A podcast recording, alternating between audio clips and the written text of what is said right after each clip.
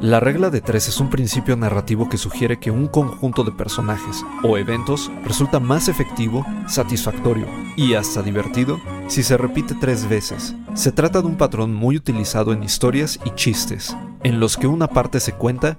¿Saben qué? Sería más fácil poner un buen ejemplo. Institute. Masterpiece Your Life.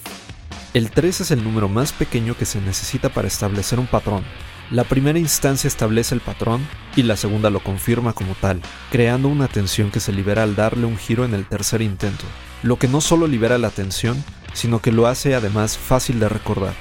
Un buen ejemplo sería, bueno, pero para esto, la regla es increíblemente común en el cine, y no solo en los cuentos de hadas o relatos que son parte de la tradición oral, películas, libros y obras de teatro vienen en trilogías o tienen una estructura dividida en inicio, medio y fin.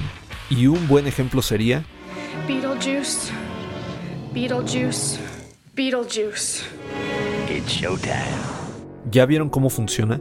Un buen ejemplo serían los tres cochinitos o los tres mosqueteros, o cuando el tercero de tres hermanos tiene éxito donde sus hermanos fallaron, o si el héroe recibe el premio tras superar una serie de tres pruebas. Estableces un patrón, lo confirmas y solo entonces le das la vuelta. Más, en The Dark Knight, el Joker pregunta dos veces, ¿quieres saber cómo obtuve estas cicatrices? antes de ser vencido por Batman en la tercera. O durante la escena climática en Star Wars, cuando luego de dos intentos fallidos, Luke logra el disparo que destruye la estrella de la muerte. Otro ejemplo sería, bueno, creo que ha quedado claro, ¿verdad? Idea original y guion de Antonio Camarillo. La música fue de Danny Elfman, Green Jelly y Cricri. Y grabando desde casa, Arturo Pedraza. Nos escuchamos en la próxima cápsula SAE.